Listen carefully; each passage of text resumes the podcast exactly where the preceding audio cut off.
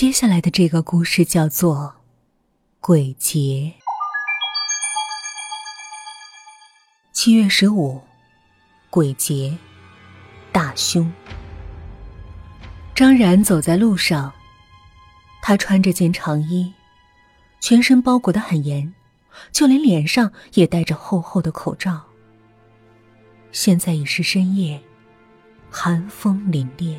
寒风中不时传来阵阵哭声，哭声凄厉，在寂静的深夜听起来显得格外诡异、可怖。张然裹了裹衣服，脚下的步伐也加快了。他知道，今天是中元节，鬼的节日，所以他现在只想快点回家。家。岂非是最有安全感的地方？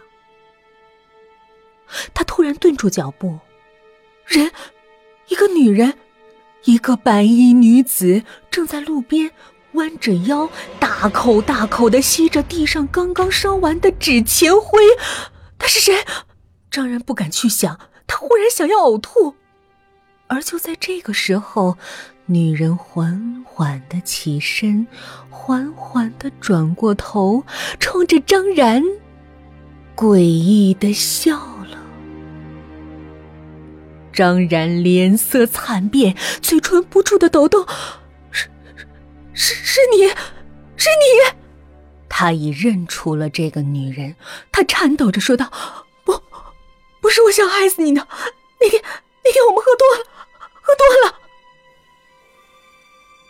酒固然是个好东西，但若是喝的多了，岂非就会犯错？他就犯了一个无法挽回的错。喝多的人总会想到和女人上床，所以他那天在回家的路上将一个女孩强暴致死，并抛尸荒野。他也曾后悔过、自责过，但恐惧最后却战胜了后悔和自责。他没有自首。人心，岂非都是这样？女人看着他，突然笑了：“你害死我，还把我抛尸荒野，害得我死后都不能有个归宿。”我要你的命！我要你的命！他的脸变了，那张白皙的皮肤上布满纵横交错的划痕，他的眼睛在向外冒着鼓鼓的鲜血，嘴角也裂开了一道九十度的微笑，诡异的微笑。张然感觉自己的心在疯狂的跳动，忽然，他大叫一声。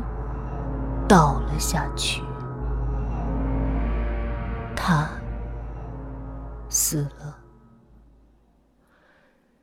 三天后，小英站在妹妹小兰的墓前，手里拿着一朵雪白的花儿。她将花儿放到墓碑上，看着小兰的遗照。